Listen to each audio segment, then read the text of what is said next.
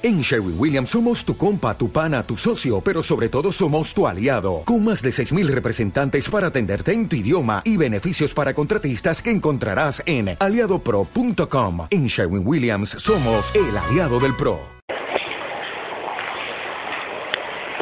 Dice lo siguiente, la última oración de Cepado. Nuestra tarea principal consistirá pues en probar que todos los objetos a los que atribuimos identidad, todos, ¿eh? porque recuerden que lo que él está criticando es la idea de identidad misma. Entonces a cualquier objeto que nosotros digamos que es idéntico en el tiempo, le caben las mismas observaciones. Todos los objetos a los que atribuimos identidad, sin haber observado en ellos ni invariabilidad ni continuidad, y agrego yo, no observamos de ningún objeto invariabilidad, eh, continuidad, no son sino una sucesión de objetos relacionados. Entonces, él va ahora a dar diferentes experiencias cotidianas que tenemos todos, que podemos tener todos, que comparte con todos sus lectores, en las cuales va a demostrar que esto, en realidad lo que hacemos es suplantarlo por esto en cualquier objeto al que le atribuimos identidad. Y entonces a partir de aquí va a dar diferentes ejemplos. No tomamos al azar, cada uno de ellos está poniendo en lugar de una especie de atribución de la identidad, ¿no? a pesar de los Él lo va a llamar artificios, ejemplos. Lo vamos haciendo juntos porque son varios.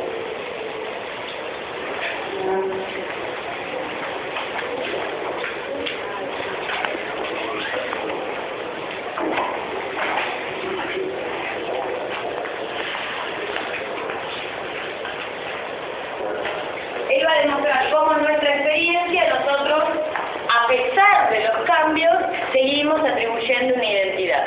¿no? Y que esos cambios se pueden englobar en, eh, reflexionadamente en una idea de sucesión relacionada de los objetos que consideramos.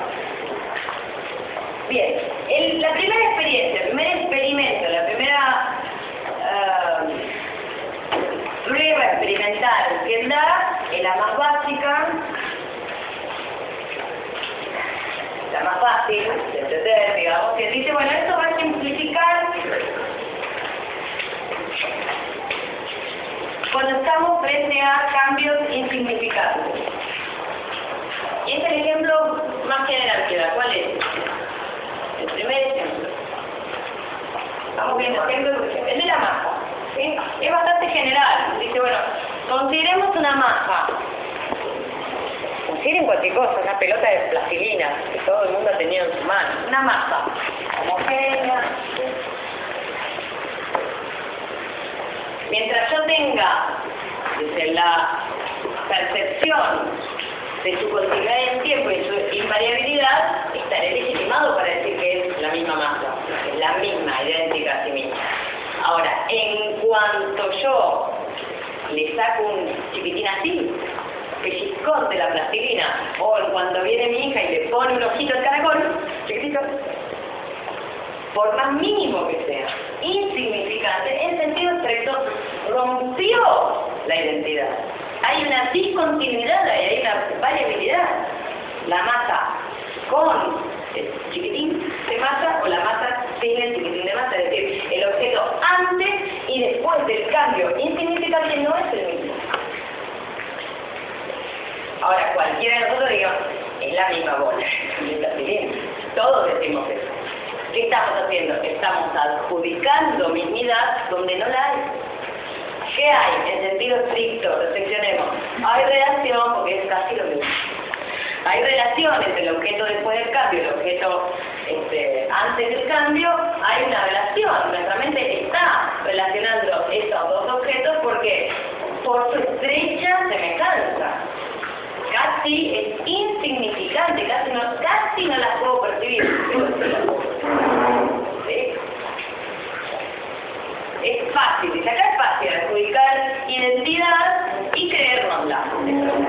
Creernos que ahí sí hay identidad, que hay variabilidad.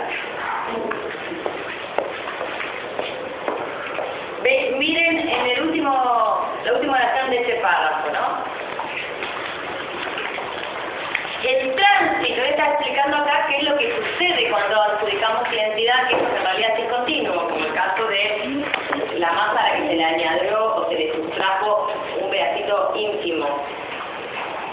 Y dice, el tránsito del pensamiento del objeto antes del cambio al objeto después de este es tan suave y fácil. Siempre va a utilizar las mismas palabras. Siempre va a utilizar las mismas palabras para explicar cómo actúa la imaginación. La reflexión, que es la válida, digamos, en el 31, lo que hace es diferenciar todo. Y la imaginación más o menos. La imaginación va de un lado a otro, cubre los baches. Entonces, el tránsito del pensamiento desde el objeto antes del cambio al objeto después de este es tan suave y fácil que apenas sí percibimos la transición. No dice que no la percibimos. Porque si él dice que no la percibimos, está. No percibimos la transición, a nivel empírico está bárbaro decir que hay continuidad, si yo no percibo la discontinuidad. Dice, apenas sí percibimos la transición, pero la percibimos. De modo que nos inclinamos a imaginar que no se trata sino de un examen continuado del mismo objeto. Esta es la explicación psicológica de por qué nosotros seguimos prestando atención a este principio. Nos inclinamos a imaginar, imaginar pensar también. Pasa que es una forma de pensar no tan estricta como la reflexión. Otro experimento de nuestra experiencia cotidiana de cuando adjudicamos identidad cuando en realidad no la hay, es el ejemplo que da para el cambio proporcional. Bueno, a veces el cambio no es insignificante, es así un pellizcón de materia, es insignificante, puede ser bastante grande, pero si el cambio es proporcional al objeto, nosotros no tenemos ningún impacto en hacer exactamente lo mismo que hacíamos acá. Adjudicar continuidad a la discontinuidad, adjudicar mismidad a la diversidad. Por ejemplo, dice, el cambio tenemos que ver contextualizado. Si yo una, no es el mismo ejemplo que pone acá, él habla de planetas y de montañas, pero si yo una montaña, cualquiera de a una montaña le quitamos un metro de tierra de, la punta de la montaña, a nuestra percepción casi lo mismo. A nivel proporcional, una montaña de 6.000 metros, que le quiten un metro, que le quiten dos metros, que le quiten tres metros, proporcionalmente el cambio no es muy grande. Por lo tanto, podemos seguir utilizando la ficción de la identidad con la montaña. Ahora, si a mí me quitan un metro, va a ser más difícil. Va a ser más difícil. Ay, está igual, está igual. Va a ser más difícil. Porque hay un cambio desproporcionado que rompió y hizo evidente la discontinuidad y la diferencia. Y nosotros no podemos seguir manteniendo eh, este tránsito leve y suave entre los cambios. No, ¿qué tránsito leve y suave? Sí, no, que falta la mitad del cuerpo. No. Bien. Entonces, si el cambio es proporcional, también hacemos exactamente lo mismo. Otro es el cambio gradual.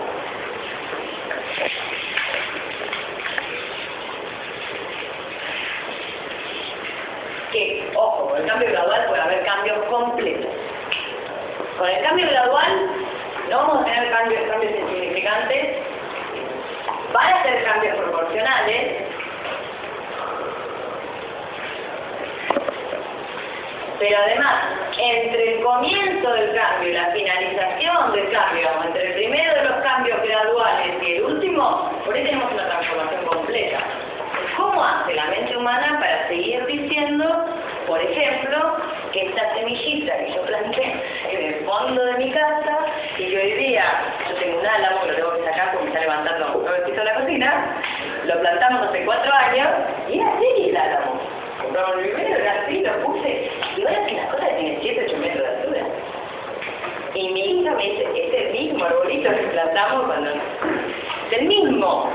¿Cómo adjudicamos identidad cuando en realidad antes del cambio o nuestra primera percepción de este objeto, porque ya también, también tenía cambios antes, esta primera percepción del objeto que nosotros le día era de ese tamaño, chiquito, las ramas quebradizas, y hoy día es imposible porque se puede moverlo, sacarlo, ¿no? Tiene 7 metros. Cambió todo, cambió cualquier parte de su materialidad. Cambió el color, cambió la forma de las hojas, cambió el color de las hojas, cambió su... todo cambió. Por supuesto, lo que estamos hablando de plantas lo podemos fácilmente trasladar al cambio corporal humano. Ustedes se acordarán de algún hermano, primo, sobrino, cuando era así. No se van a de ustedes, por ahí vieron alguna foto de ustedes. Después lo ven, ¿qué gramo de materialidad posible de ser percibida por los sentidos mantiene esa persona? como dice la abuela, cambió tanto que ni el blanco de los ojos, ni el blanco de los ojos, nada. ¿sí? No hay una sola molécula a nivel de percepción sensorial que nosotros digamos que es igual. Nada. Ni el tamaño de la nariz, ni las pestañas, ni las cejas, ni el color de la piel, ni el olorcito de bebé que tenía, ni, ¿no? ni no táctil, no hay nada, nada. Lo que pasa es que es un cambio gradual. En el caso de las mascotas, de las plantas, de, es decir, nuestra experiencia cotidiana, que lo que está diciendo nosotros casi no percibimos el cambio. Estamos con el hermanito, estamos con el hijo, estamos con la mascota, y para todos siempre es el mismo, y viene un amigo que hace un año no lo ve y dice, ¡Ah! ¿cómo cambió? Porque el cambio no fue gradual para él. Entonces hay una rebelión de su reflexión en aceptar la identidad. La, rebelión, la, la, la reflexión dice, para, es absurdo, es que es el mismo si no es. En cambio, para aquel quien asistió a un cambio gradual, es mucho más fácil esa acción de la imaginación de una transición leve y suave entre cada una de las etapas de la discontinuidad.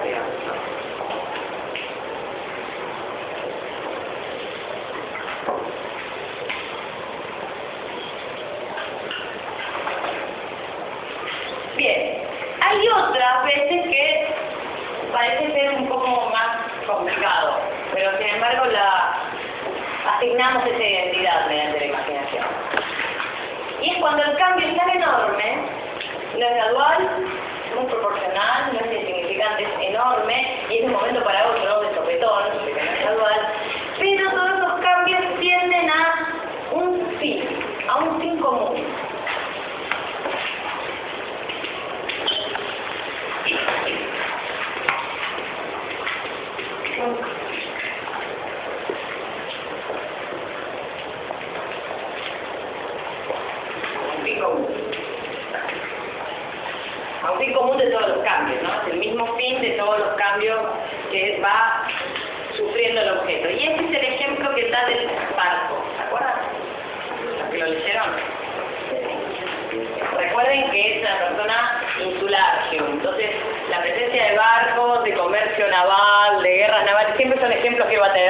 ¿no?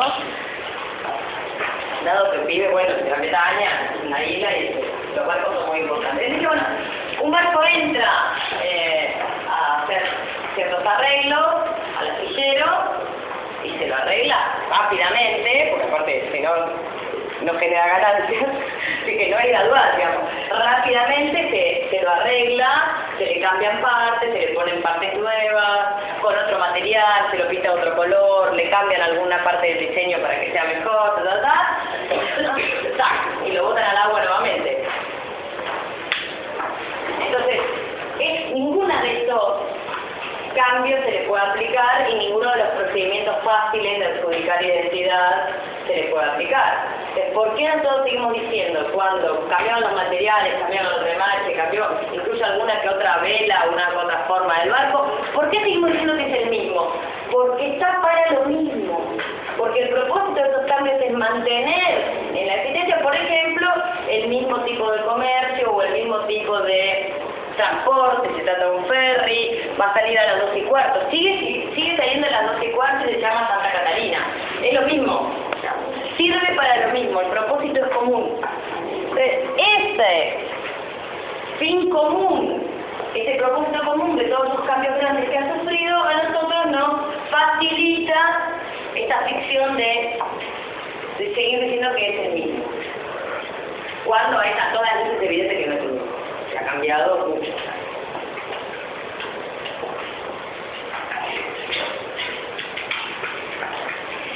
Y cuando tenemos cambio total, que es lo que yo les había adelantado antes cuando hablábamos también de gradual, porque acá hay, hay conexiones entre el gradual y el total,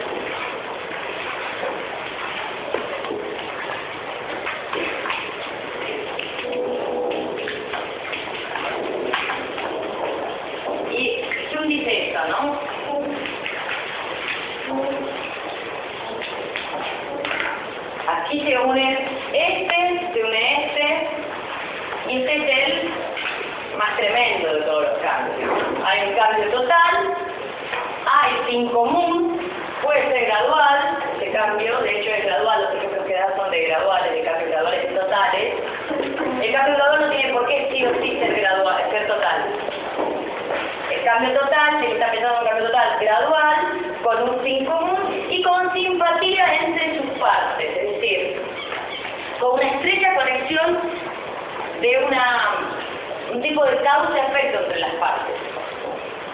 Cada una de las partes influencia a la, a la otra. En partes podemos hablar de, cuando él habla de partes se puede entender tanto como partes componentes, lo que nosotros decimos que es ese objeto único, pero que está compuesto por diferentes partes, como las partes tomadas como los diferentes cambios. Y el ejemplo que él da acá es el del niño pequeño y el del roble. Este cambio total entre la semilla y el roble, que es uno de los árboles más grandes del mundo, y el niño entre su nacimiento y su vejez. Este cambio total.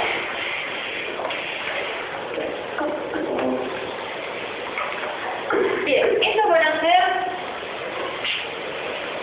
los diferentes casos en los cuales nos adjudicamos fácilmente identidad, a pesar de que el, absurdo está por todas, todos adjudicamos fácilmente identidad porque la relación entre las discontinuidades que sí se pueden observar acá me facilita, no causan que la imaginación pase, genere esa transición suave y leve entre los diferentes objetos a considerar relacionados con su semejanza, con su deseo, etc.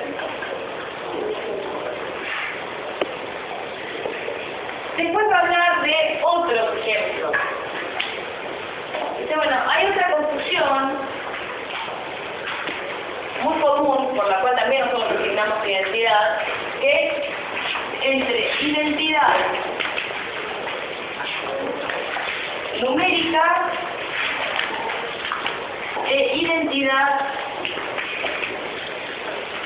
específica. Es otra forma de decir lo mismo. Lo que pasa es que el ejemplo que él quiere dar acá, de, lo, de algo que nosotros asignamos identidad, no entra en ninguno de estos. ¿Por qué es otra forma de decir lo Porque identidad específica es identidad de una especie, pero los objetos que forman parte de una especie entre sí tienen relaciones de parecido, normalmente. La especie en realidad no es una sola cosa idéntica, sino que es una sucesión de objetos relacionados por un cierto parecido o relacionados en términos lógicos por ser X al que X pertenece a la especie a X. ¿no? Entonces, esa es otra manera de decir también semejanza o relación. Acá estamos hablando de misma especie.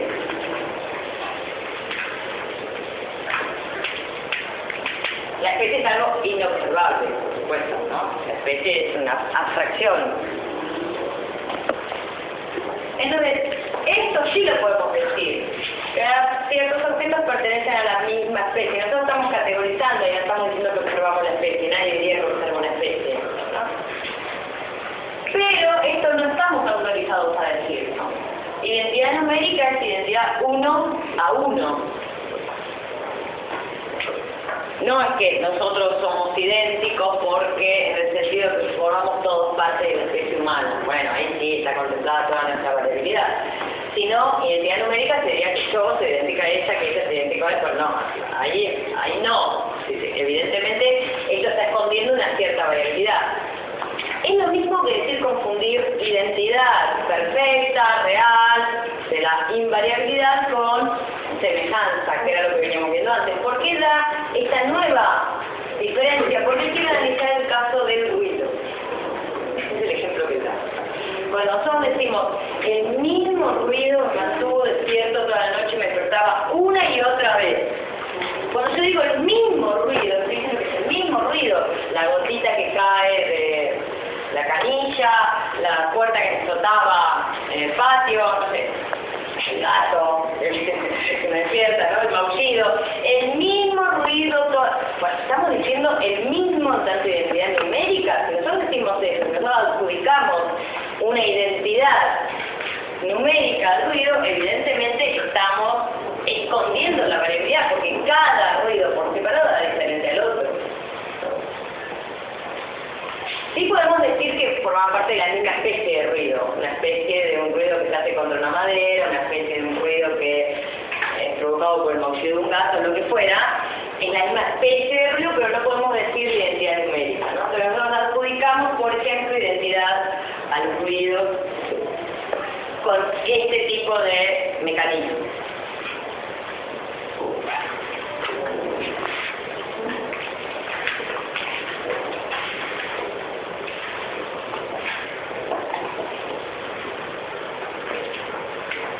Y otro, este es otro mecanismo, otra confusión, y otro es lo que él llama algo así como el cambio esperado.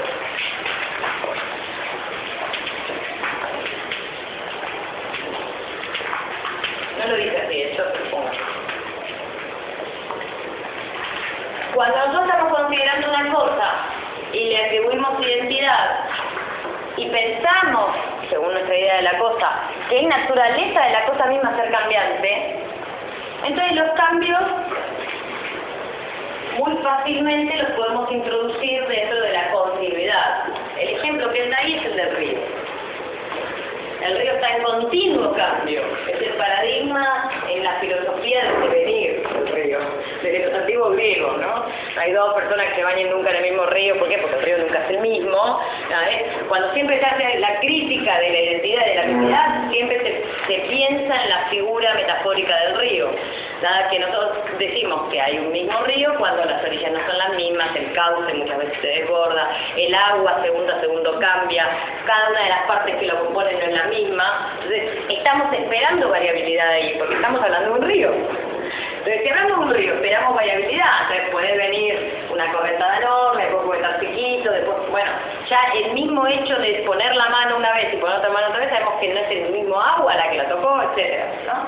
Entonces, bueno, hay un cambio esperado ahí, por lo tanto, nuestra imaginación le cuesta menos aceptar ese cambio y poder hacer esa transición leve que si ese cambio lo tuviéramos nosotros, esa silla, ¿no? De la silla empieza a moverse como loca, bueno, algo pasa, se empieza a desarmar, desbordar, ¿no? De masa y volver, no, bueno, no, no podemos, no esperamos que la silla sea mutable en su naturaleza, esperamos que se quede quieta y no se desborde su materia. En cambio del río no, pero bueno, esas son todas las experiencias que va a poner, está poniendo para demostrar experimentalmente nuestra experiencia cotidiana, nuestro trato con las cosas cotidianas, que nosotros, a pesar de que en cada una de ellas hemos visto cambios, reflexionamos acerca de los cambios, seguimos adjudicando identidad para suprimir esa discontinuidad. Y esa identidad, por supuesto, es ficticia.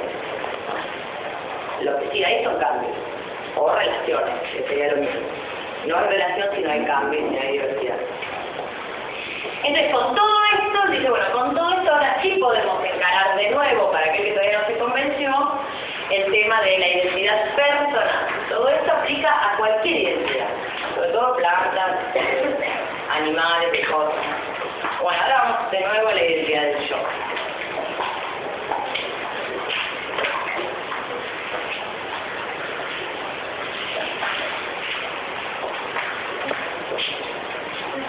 Y en la identidad del yo aparecen, por supuesto, están los principios de asociación, por supuesto, está el cambio y la, y la variabilidad suprimidas o tapadas, escondidas por la identidad, pero van a aparecer ciertas facultades que ustedes tienen que tener muy presentes, si no, no hay, posibilidad de la identidad es decir, la identidad de mi propia persona, de mi propia mente, todo lo largo del tiempo que yo considero que es mi existencia.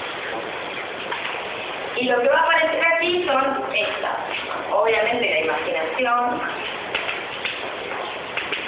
La imaginación es la responsable de esta transición entre objetos diferentes. En este caso, objetos diferentes serían cada una de las percepciones de mí mismo que yo tengo. Cada una de las percepciones de mí mismo que nosotros tenemos es diferente de una a la otra. Ahora, la imaginación genera esa transición. Yo hablé fácil entre todas ellas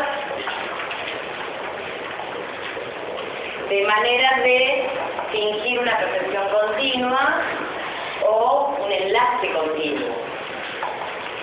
Y por otro lado vamos a tener a la memoria, que hasta ahora no la nombró.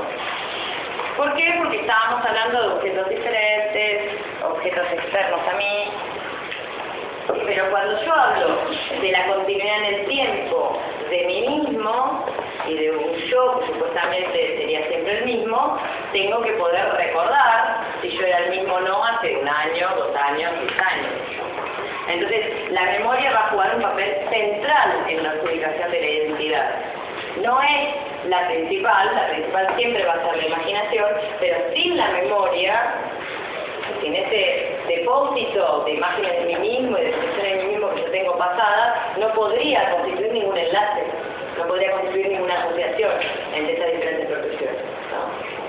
Alguien amnésico que se levanta no tiene identidad. Eso es lo que está diciendo. Alguien que se despierta en este momento y no recuerda nada de su pasado, no tiene una identidad, una continuidad en su existencia con el tiempo. Él mismo no se reconoce en las fotos y en las personas que le hablan acerca de cómo era antes. No tiene identidad. Si no tenemos memoria, no tenemos identidad. Bien. La, la única pregunta que va a hacer acá, en la 409,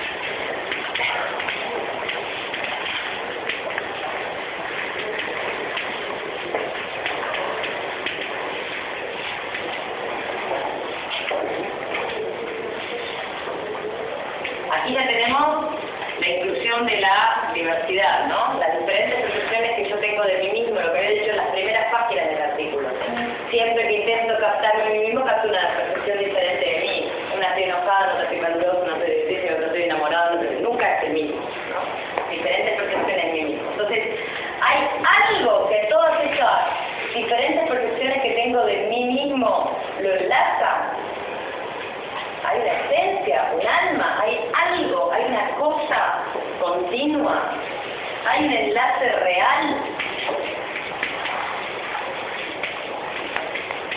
Este es el problema filosófico de la identidad personal. Este. Que por eso no es un juego de palabras. Si se plantea el problema ya no es un juego de palabras. Nosotros decimos lo mismo, decimos yo cuando en realidad queremos decir yo es, bueno, ahí no habría problema para sí. Pero en realidad lo que, el problema que él ve es que Descartes dice que sí hay un enlace real. Descartes está diciendo que hay algo. Descartes está diciendo que hay una, una. Eso es lo que dice Descartes en la fundamentación. Que soy, soy una red cómita, soy un algo. Hay un enlace real y para responder a esto, Hume es empirista que va a decir, observamos ese enlace real, es la única manera que tiene de responderlo. Hay un enlace real significa, tengo idea de un enlace real. Bien, esta idea del enlace real, ¿es legítima? Bueno, observemos, vayamos a nuestras impresiones, vayamos al depósito de impresiones. ¿Dónde está la impresión del enlace real? No está. Eso es ¿no? hay un enlace real, es lo observamos.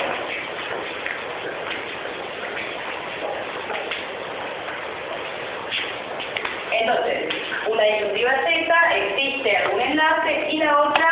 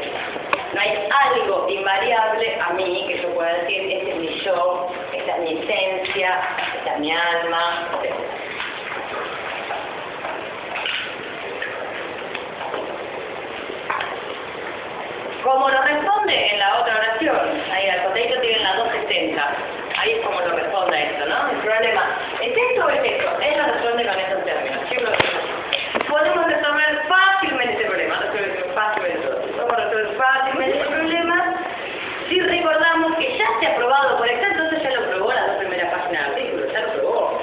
Vuelve, vuelve a recordarlo. Si recordamos que ya se ha probado por extenso que el entendimiento no observa nunca ninguna conexión real entre objetos. No solamente no observamos una conexión real entre las diferentes percepciones que tengo de mí mismo, pero tampoco observo una conexión real entre las diferentes percepciones que tengo de esta mesa. No observamos conexiones reales no observables entre los objetos. Y que aún la unión de causa y efecto se reduce estrictamente considerada a una asociación de ideas producidas por la costumbre. La idea de causalidad es esto, la idea de yo es esto, la idea de alma es esto, la idea de sustancia es esto, la idea de identidad es esto. Lo que dice Julito abajo a los 60. Una asociación de ideas, la asociación por supuesto se hace, ya lo vimos, a partir de que hay una relación entre esas ideas y a partir de que la imaginación genera una transición fácil entre ellas, producida por la costumbre.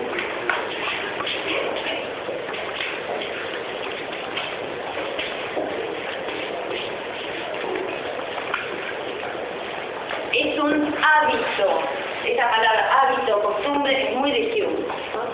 Cuando él tiene que por qué nos conducimos de una manera que escapa a nuestros basamentos empíricos, le va a decir, por costumbre, lo hacemos por costumbre, no hay más legitimidad que eso.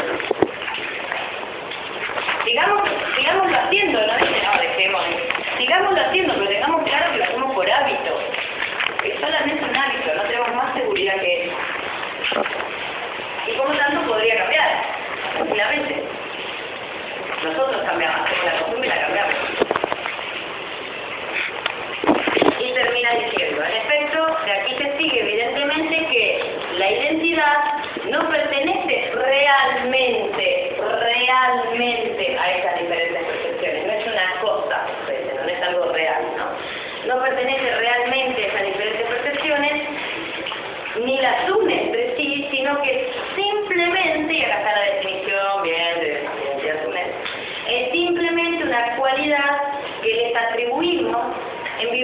de sus ideas en la imaginación cuando reflexionamos sobre. Entonces, Eso es la identidad.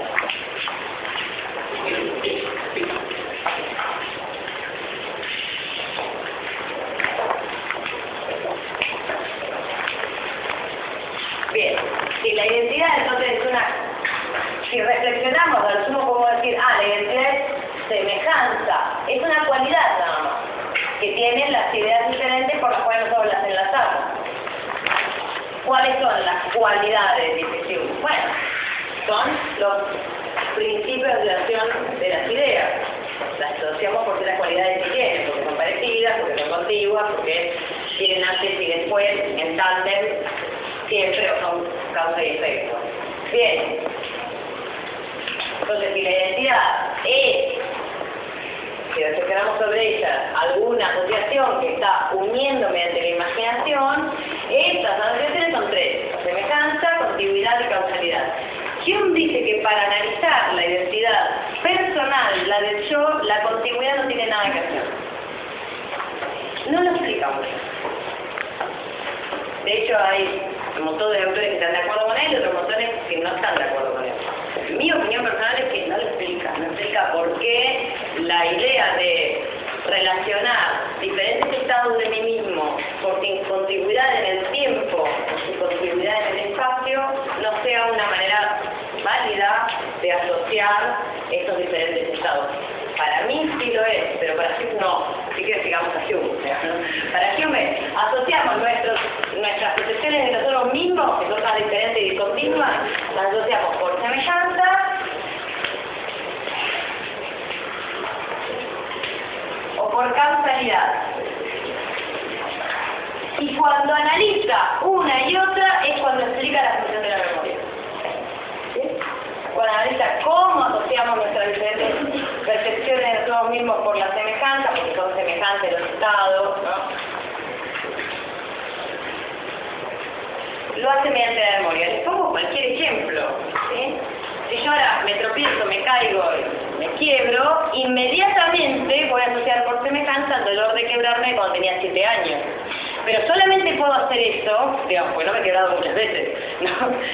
La semejanza la tengo que ver con mismo, ese dolor, bueno, me está doliendo ahora y asocio a otra percepción de dolor tan fuerte que no fue un rasguño, que no puede romper un hueso, etc. Lo asocio, pero para poder asociarlo tengo que poder recuperarlo.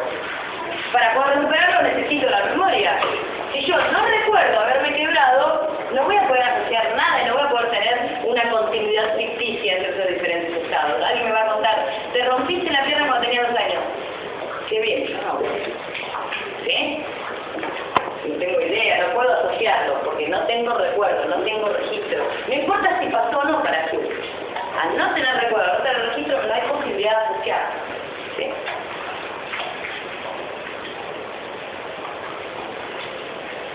Bien. Entonces,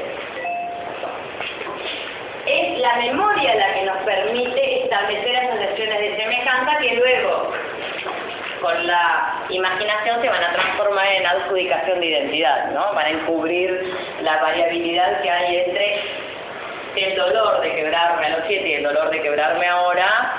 Hay una variabilidad y hay una variabilidad en el objeto que ha sido quebrado, que en este caso era un yo de 7 años y ahora es un de 40. Bien. Entonces, acá nos damos cuenta de cuál es el papel de la memoria. El papel de la memoria, que facilita la acción de la imaginación al descubrir la, variabilidad, la acción de la memoria es muy importante porque caso de la semejanza, hace posible la semejanza.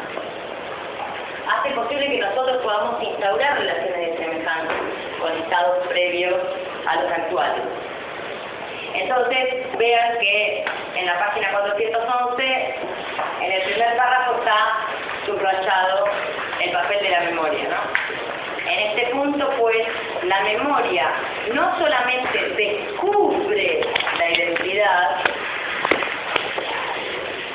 sino que contribuye también a su producción. Recuerden que la producción es obra de la imaginación, no hay otro que la produzca. ¿eh? No la produce la memoria, pero ayuda. Si no tenemos la memoria no vamos a producir nada. Entonces, la memoria no solamente descubre la identidad, sino que contribuye también a su producción al producir la relación de semejanza entre las percepciones. Esto sucede tanto cuando nos consideramos nosotros mismos cuando contaminamos a otros. Tanto cuando decimos que nosotros somos el mismo, como cuando vemos a un otro y decimos que esa persona es la misma. Con lo que, en lo que respecta a la causalidad, acá es interesante porque está la concepción de Hume, que es mente teatro, ¿se acuerdan? De la clase pasada, es un sistema, eso es lo que es. La mente no es un lugar, no es un escenario, no son las butacas, no es un algo real. ¿Qué es? Es un sistema, da casi una definición este, computacional. Es un sistema de relaciones entre percepciones, eso es la mente. Y ese sistema de relaciones entre percepciones significa que las percepciones no solamente pasan, pasan, pasan y se pierden y no las recupero más. Tengo la memoria que las puedo recuperar y ponerlo en otras relaciones. Una impresión genera una idea y esa idea asociada con otra idea va a generar una nueva impresión. ¿Por qué? Porque me va a hacer girar la cabeza en algún determinado lado. Entonces, la impresión es causa de una idea. Esa idea es causa de relación con otra mediante la memoria. Al mismo tiempo, esas dos juntas son causa de una nueva impresión. Y esa impresión es causa de otra idea, y así se va retroalimentando el sistema. El sistema, que lo yo, funciona por esa causa y efecto continuo entre nuestras ideas, imágenes, percepciones, impresiones. Esto va generando una continuidad en el pensamiento, pero no es una continuidad que le falta en cultura, porque vamos a dormir y ya está, ¿no? Recuerden el ejemplo del sueño profundo. Miren lo que dice ahí. Por lo que respecta a la causalidad, podemos señalar que la verdadera idea que tenemos de la mente humana,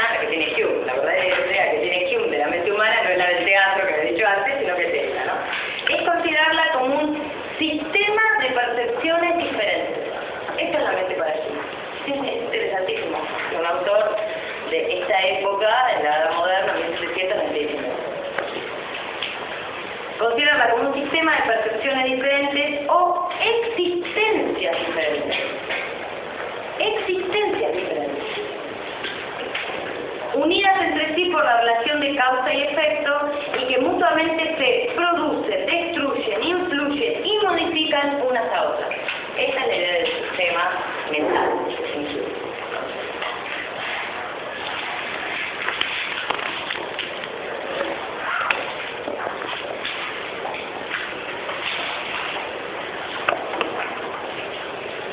Bien, ahora, sería imposible tener esta relación entre las diferentes percepciones, sería imposible hacer esta relación que desaparezca un pensamiento, aparezca otro, que condicione la, el pensamiento de otro, que nos haga pensar en otra idea y la tenemos y experimentemos. Sería imposible esto si no tuviéramos en la memoria.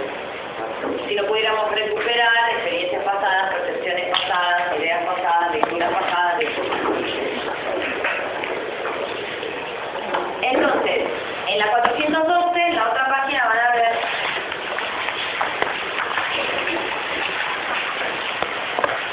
en el segundo párrafo dice como basta la memoria para familiarizarnos con la continuidad y extensión de esta sucesión finalmente, deberá ser considerada y fundamentalmente por esta razón como la fuente de la identidad personal, la memoria si no tuviéramos memoria, no tendríamos nunca noción alguna de causalidad y por consiguiente tampoco de esa cadena de causas y efectos constitutiva de nuestro yo persona.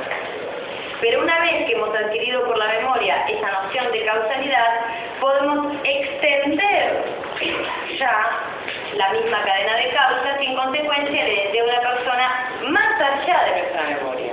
Bien que interesante lo que está diciendo, dice, sí, si la memoria fuera solamente la única fuente de identidad personal, de este esfuerzo que hace la imaginación para tapar los huecos y las discontinuidades, solamente lo podríamos extender ¿no? como una gelatina que vaya tapando todos los huecos hasta donde nos alcanza la memoria. Ustedes estudian psicología saben de la amnesia infantil. Por ejemplo, ¿qué hago? Mi mamá dice que yo nací en el 33, que había nacido en el 77 porque yo así no me acuerdo nada. ¿Qué pasó? ¿No? ¿o qué pasó no solamente cuando un niño no recuerda nada, sino si yo ahora les pregunto, bueno, a ver, ¿cuáles eran las percepciones de ustedes mismos el primero de enero del 2005? Ya, sin corriente y soplar. No sé, no tengo idea. No sabemos, no recordamos eso. ¿no? Podemos extender, dado que es un sistema la mente, o así lo entiende Hume, podemos extender esa tapadera de invariabilidad más allá de los estrechos límites de la memoria. Podemos generar, la imaginación, generar esa adjudicación de identidad a las lagunas que hay en el medio de la memoria. ¿no? Entre que me quebré como dos o tres años. Bueno, puedo generar una identidad, por supuesto ficticia, ¿no? Siempre estamos hablando de que es ficticia, le está explicando cómo lo hacemos. Bien. Eh, entonces, final de la 412 tenemos, ¿no? Desde este punto, por consiguiente, desde este punto de vista, puede decirse que la memoria no produce propiamente, recuerden que la que lo produce es la imaginación, la identidad, no produce propiamente, sino que descubre la identidad personal al mostrarnos la relación de causa y efecto existente entre nuestras diferentes percepciones. Bien, ahí está, bueno, la presentación a quienes dicen que no somos más que aquellos que recordamos ser, bueno, etcétera. Bien, y en el último párrafo vuelve al tema de si la identidad es un problema gramatical o no. Y él dice, sí, es un problema gramatical si lo enfocamos como lo enfoco yo. Eso es lo que dice ahí. ¿Qué es un problema gramatical? Yo voy a decir, sí, bueno, yo soy el mismo que, este, que era cuando era chico, tengo una variabilidad. En esto quiero decir todo esto, quiero decir que la memoria es fuente de nuestra asociación entre las ideas, de las diferentes percepciones que tengo de mí mismo, que aquí escondo la invariabilidad. Si yo lo digo así, si lo pienso así, digamos, si lo pienso así, es un problema de decir, de cómo nos decimos. Utilizamos el yo, que está haciendo referencia a una existencia continua e invariable, cuando en realidad no tendríamos que estar haciendo referencia a una existencia continua e invariable, dado que es un artificio o una ficción de la imaginación. Ahora, ¿cuándo se transforma en un problema filosófico y deja de ser un problema gramatical? Para el empirismo es un problema gramatical. Para el racionalismo es un problema filosófico. ¿Por qué? Porque el racionalismo lo que nos está diciendo es que hay algo que sustenta todos nuestros cambios. Hay algo que está por debajo, que es invariable, que no lo podemos percibir, por supuesto, pero que es el que nos garantiza que somos el mismo idéntico durante toda nuestra vida. Ese algo es el yo sustancial cartesiano, el cogito, el alma, la esencia, la sustancia, etc. Si nosotros sostenemos ese principio para dar cuenta de toda la variabilidad, ahí sí estamos incurriendo en una falsedad y en un problema filosófico. Estamos diciendo que existe algo que no existe. En cambio, si nosotros decimos esto, bueno, en realidad hay variabilidad, hay asociación, pero nosotros por hábito adjudicamos, y la imaginación adjudicamos identidad, bueno, entonces es un problema gramatical, es cómo utilizamos las cómo lo describimos, y no lo que estamos presuponiendo que hay debajo. Esto es lo que dice en el párrafo de la 413. Bien, lo único que queda del artículo es en el último párrafo, él hace, él hace no, dice que, que todo lo que él dijo para la identidad o para la mismidad, todo se aplica a la simplicidad. Recuerden que también dentro del cogito cartesiano o de la cogitans, que era como Descartes utilizaba para la noción que Descartes utilizaba para dar cuenta de la invariabilidad de ese yo, eh, ese yo era no solamente idéntico a sí mismo, inmediato, eh, continuamente consciente a, nuestra, a nuestro pensamiento, sino que además era simple. Si fuera complejo, ya lo tendríamos que analizar, recuerden que por eso no podía decir sí mismo que era un animal racional, una razón compleja, esto era simple. Entonces, dice, bueno, yo ya hice toda la representación de la idea de identidad, bueno, ahora ustedes hagan la de simplicidad, que es lo mismo. Es lo mismo, o sea, los, los mismos pasos tendríamos que hacer. Primero, buscar cuál es la impresión eh, de simplicidad que da legitimidad a la idea de simplicidad, ver que no hay ninguna, luego ver eh, en nuestras experiencias cotidianas cuando nosotros decimos, adjudicamos simplicidad, que en realidad es complejo, que en realidad es asociación de diferentes objetos que forman una unidad compleja, bueno, es el mismo tipo de argumento por el cual se puede justificar que la idea de